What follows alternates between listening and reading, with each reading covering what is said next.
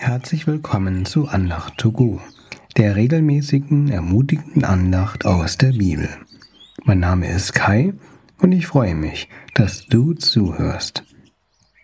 Warum ist es wichtig, sich mit Gleichgesinnten zusammenzutun? Wie kann uns christliche Gemeinschaft helfen, uns vor dem Feind zu schützen? Wir schauen zuerst in die Tierwelt und versuchen daraus Rückschlüsse auf uns zu ziehen. Jordan Peterson hat etwas Interessantes über Löwen und Zebras geäußert. Forscher haben Zebras beobachtet.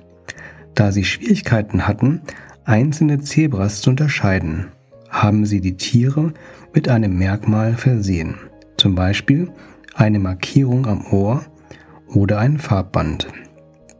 Jedes markierte Tier starb sehr schnell. Es lag daran, dass es Löwen hilft, bei der Jagd sich auf ein einzelnes Tier zu konzentrieren. Die Markierung befähigte den Löwen, genau diese Tiere zu jagen und zu töten. Die Bibel warnt uns Christen auch vor einem realen Feind. In 1. Petrus 5, Vers 8 steht dazu, Seid besonnen und wachsam, denn der Teufel, euer Todfeind, läuft wie ein brüllender Löwe um euch herum. Er wartet nur darauf, dass er einen von euch verschlingen kann. Einen von euch. Übrigens ist der Teufel nicht ein brüllender Löwe, sondern er tritt auf wie ein brüllender Löwe.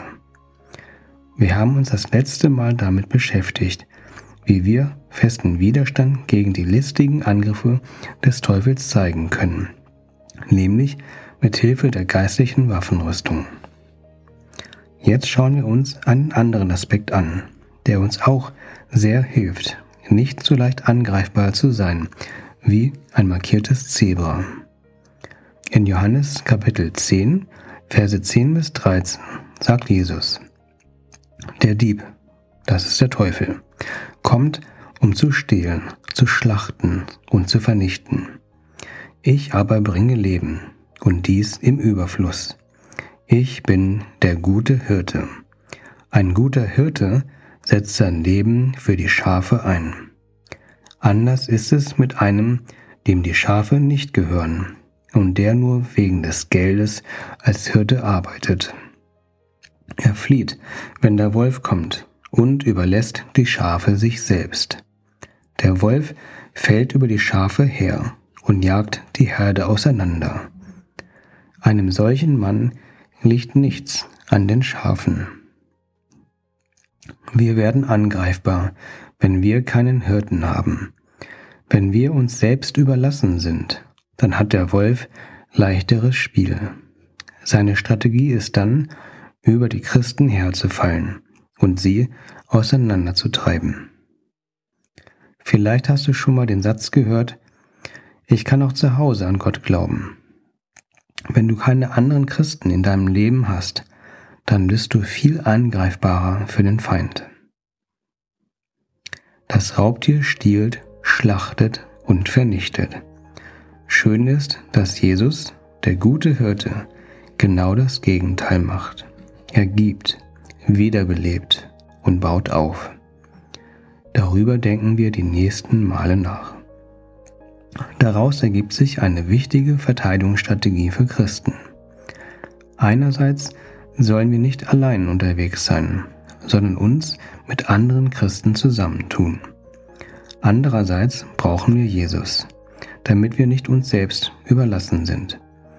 Wenn du dich Jesus zuwendest und ihn einlädst, dein guter Hirte zu werden oder wieder zu sein, dann wirst du erleben, dass er dir übermäßig gibt, dass er Todes wiederbeleben möchte und dass er aufbaut. Lässt du dich wieder oder das erste Mal auf den guten Hirten ein? Ich bete kurz. Jesus, danke, dass du der gute Hirte bist. Danke, dass du dein Leben gibst, damit wir das Leben im Überfluss haben. Danke, dass du gibst, wiederbelebst und aufbaust. Zeige uns, dass du dies auch konkret in unserem Leben tun möchtest. Zeige deine Kraft. Beschütze uns vor dem Feind. Hilf uns, andere Christen zu finden, mit denen wir festen Zusammenhalt erleben, sodass wir die Angriffe des Teufels abwehren können. Und falls wir schon Christen gefunden haben, dann beschütze die Gruppe davor, auseinandergetrieben zu werden. Schenke du himmlische Einheit. Amen. Danke, dass du zugehört hast. Ich wünsche dir eine gesegnete Woche, in der du merkst, dass christlicher Zusammenhalt dir gut tut und dass du viel stärker gegen Angriffe standhalten kannst. Bis zum nächsten Mal. Auf Wiederhören. Dein Kai.